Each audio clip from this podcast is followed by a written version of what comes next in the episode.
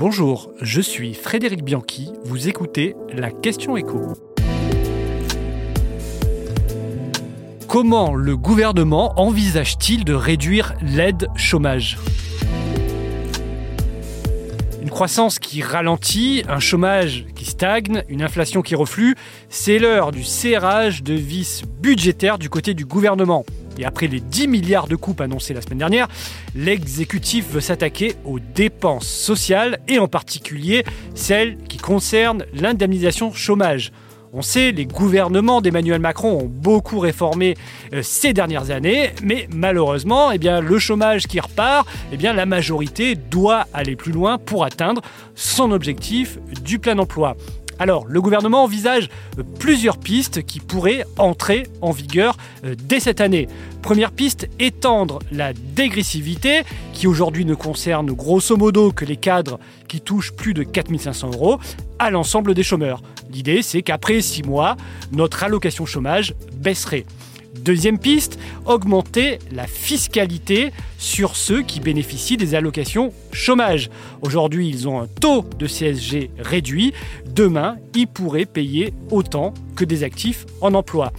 Dernière piste envisagée, jouer sur la durée d'indemnisation.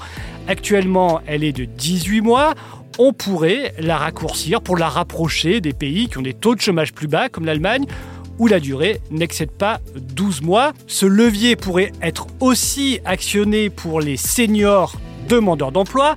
On sait qu'aujourd'hui, eux, ils bénéficient de 27 mois maximum euh, d'indemnisation contre 18 mois pour tous les autres. Au gouvernement, on considère que c'est une forme de pré-retraite qui ne dit pas son nom. Des mesures qui pourraient être assez impopulaires, ce qui est plutôt paradoxal d'ailleurs. Deux Français sur trois estiment en effet qu'il y a trop d'assistanat, que le modèle social est trop protecteur en France et n'encourage pas la reprise de l'emploi. Pourtant, touchés à l'une de ces aides, ce seront certainement des levées de boucliers. On rappelle que la France est effectivement le pays qui dépense le plus en Europe pour les aides sociales, plus de 32% du PIB en 2022, c'est 3 points de plus que l'Allemagne et 5 points de plus que la moyenne européenne. Pourtant, les aides pour l'emploi ne sont pas et de loin le plus gros poste de dépenses. Les dépenses sociales représentent 12 550 euros par habitant en France, mais ce sont les postes vieillesse et santé qui ont les montants les plus élevés. Les dépenses pour l'emploi s'élèvent à seulement 700 euros par habitant en France, c'est plus que la moyenne européenne, mais c'est 8 et 7 fois moins que pour les retraites et la santé. Mais la question de l'emploi est à la racine de nombreuses autres dépenses, c'est en tout cas ce que pense le gouvernement et Emmanuel Macron.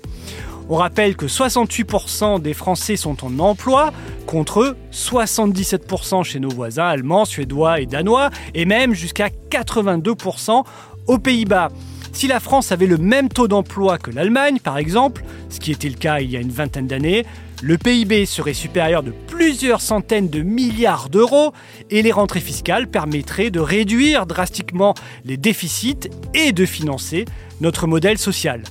Le travailler plus ou le travailler tous est l'obsession, on le sait, d'Emmanuel Macron depuis 7 ans. Et le temps file vite, il ne lui reste plus que 3 ans pour atteindre son objectif de plein emploi.